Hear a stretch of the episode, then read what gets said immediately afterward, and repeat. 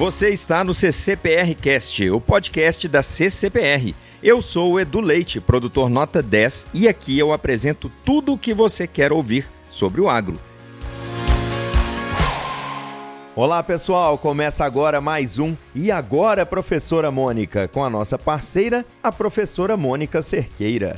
O tema de hoje é sobre a CCS do leite. Será que estamos atentos sobre as consequências da CCS alta na fazenda?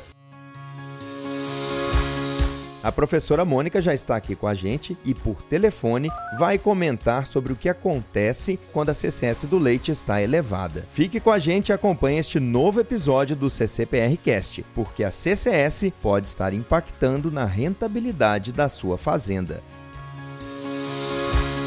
Mais uma vez é um prazer falar com você. Como está? Olá, Edu, tudo bem? E aí, tudo bem com você? Hoje, o papo é sobre as consequências da CCS para os resultados da Fazenda. Você está preparado? Sim, professora. Na verdade, eu estou é, ansioso por essa prosa. Ótimo! Edu, a mastite é uma das principais causas de perdas econômicas para a atividade leiteira. Como já comentamos várias vezes, a forma subclínica, caracterizada por elevada contagem de células somáticas, CCS, reduz a produção de leite e altera sua qualidade. Como consequência, há perdas econômicas pela redução da produção e também pela penalização ou menor bonificação do leite recebida. A indústria, por sua vez, ao receber um leite com menor teor de proteína e de sólidos, tem menor rendimento industrial na produção de queijos, leite em pó e vários outros produtos. Com isto, todos perdem. Pois é, professora, eu tenho refletido muito sobre isso e fico curioso em saber como está a situação da qualidade do leite no Brasil. A gente sempre pensa na fazenda, mas e o cenário geral? Você tem esses números? Sim, Edu. Quando analisamos os dados oficiais de qualidade de leite do Brasil, percebemos uma diminuição da contagem padrão em placas da CPP e um aumento ou pouca alteração da CCS. Isso tem sido verificado desde 2002 e considerando, por exemplo, o período de 2013 a 2021, podemos perceber nitidamente que este cenário é preocupante. Com isso, podemos notar exatamente que a CCS é um grande desafio. Nesse período, ela passou, por exemplo, de 381.730 células por ml em 2013 para 451.360 células por ml em 2021. É, professor, esses números são muito preocupantes mesmo. A CCS não melhorou, né? Parece que, na verdade, ela está aumentando. Isso mesmo, Edu. Precisamos estar atentos ao que está acontecendo nas fazendas leiteiras, rever os procedimentos adotados e implementar na prática ações para reduzir essas contagens. Então, porque historicamente, desde 2002, as nossas médias geométricas estão entre 450 e 500 mil células por ml. O que está faltando e o que fazer para produzirmos leite com menor CCS? De modo geral, as médias de CCS continuam elevadas e praticamente com poucas alterações desde 2002. Sabe por quê, Edu? Porque está faltando gestão. Muitos produtores não têm realizado sistematicamente todo mês análise de CCS individual do leite das vacas no dia da pesagem e não tem feito também a cultura microbiológica. Em outras palavras, não tem sido feito o diagnóstico da saúde da glândula mamária, que nos indica se a vaca está sadia ou infectada pelo resultado da CCS individual e nem também a identificação de qual bactéria está causando a mastite por meio da cultura microbiológica. É, professor, o que importa nesse caso é mudar o cenário, né? E o que está faltando para a gente conseguir efetivamente reduzir a CCS? Ótima observação, Edu. O primeiro passo é o diagnóstico da CCS do leite individual das vacas e do tanque e a cultura microbiológica. A CCS individual deve ser feita, como já disse, no dia da pesagem do leite, ou seja, no controle leiteiro, e a CCS do leite do tanque de acordo com o que a CCPR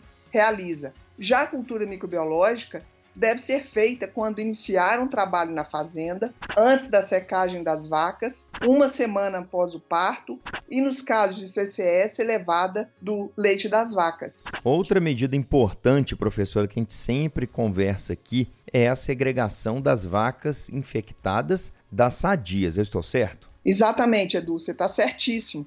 E esse é um ponto, porque se nós não identificarmos as vacas infectadas, ou seja, aquelas que têm uma CCS maior do que 200 mil células por ml e positivas para bactérias contagiosas, como por exemplo Staphylococcus aureus e Streptococcus agalacti, toda vez que realizarmos a cultura, identificarmos esses animais infectados e separá-los, a gente não vai avançar.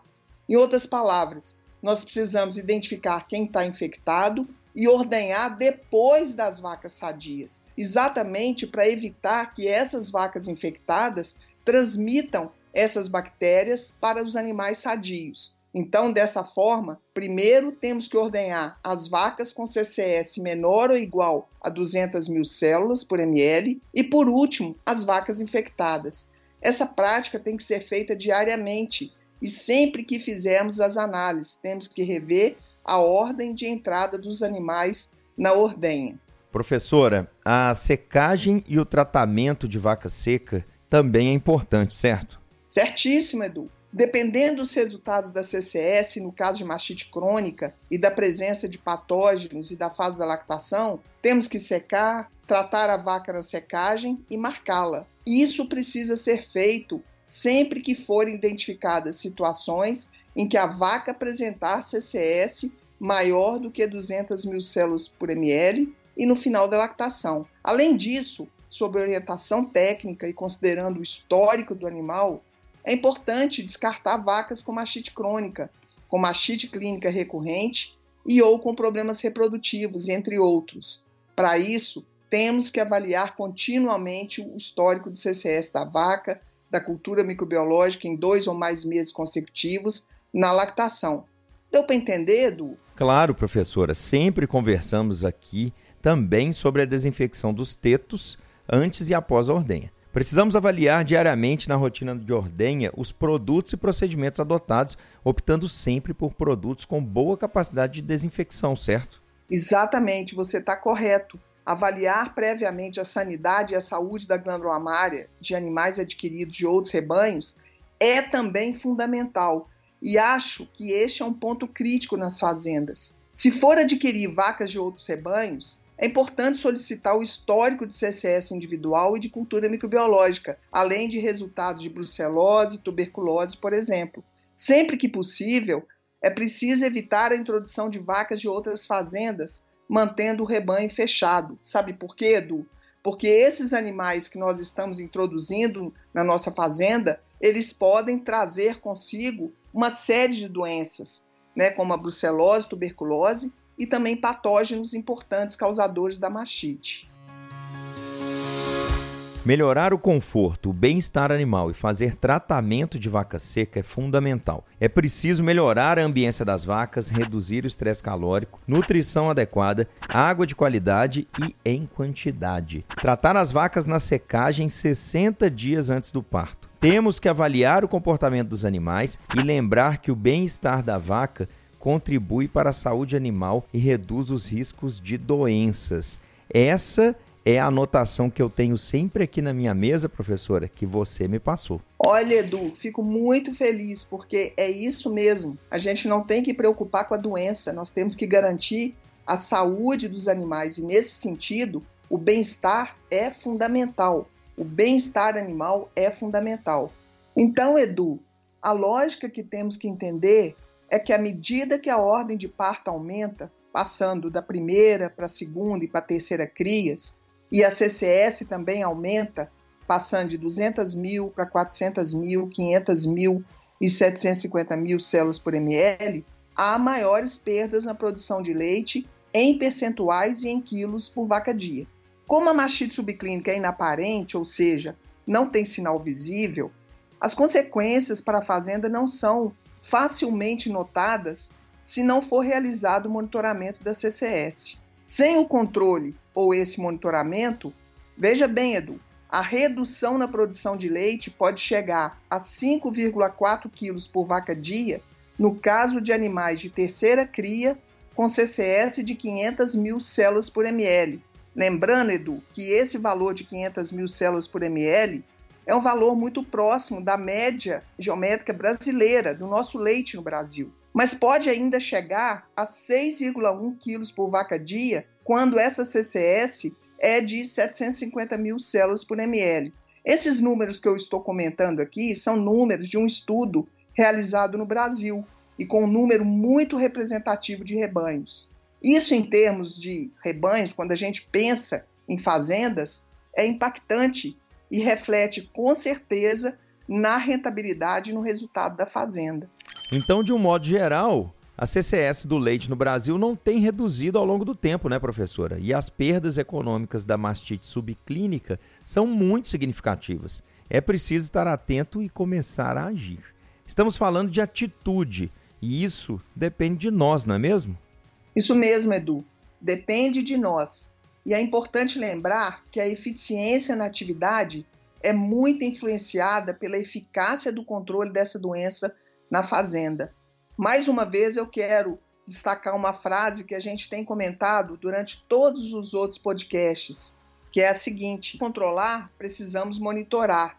E precisamos lembrar que só controla quem monitora, não é mesmo? Só controla quem monitora. E o produtor precisa ficar atento, né? Avaliar os resultados da CCS do leite e o que está faltando para melhorar esse parâmetro. Então, comece pelo diagnóstico e implemente as ações necessárias. Se não souber por onde começar ou o que fazer, chame os técnicos. Procure o técnico da CCPR para te auxiliar. Tenho certeza que eles vão te ajudar muito nesse processo e, com certeza, os resultados também virão junto. E por hoje é isso, pessoal. Queria agradecer mais uma vez por ter acompanhado até aqui o nosso podcast. Agradecer também a professora Mônica com sua paciência de explicar toda essa situação do leite, essa parte técnica. Professora Mônica que está envolvida bem com o conhecimento prático e a teoria. Então aqui a gente consegue conversar para você, produtor, aplicar isso na sua fazenda. Professora Mônica, um grande abraço muito obrigado e te aguardo no próximo CCPRcast. Oi, Edu, muito obrigada. Eu que agradeço mais uma vez essa oportunidade de poder conversar com você sobre um tema que mexe no bolso da fazenda, que mexe no bolso do produtor. Então é isso. A gente precisa começar a agir, começar a controlar essa doença, porque com certeza os resultados virão e as vacas vão agradecer. Porque CCS abaixo de 200 mil células por ml significa o quê? Vacas sadias, e é isso que a gente quer. Muito obrigada, grande abraço. Vamos ficar com tudo, tudo nos, nos conformes. conformes. Até a próxima.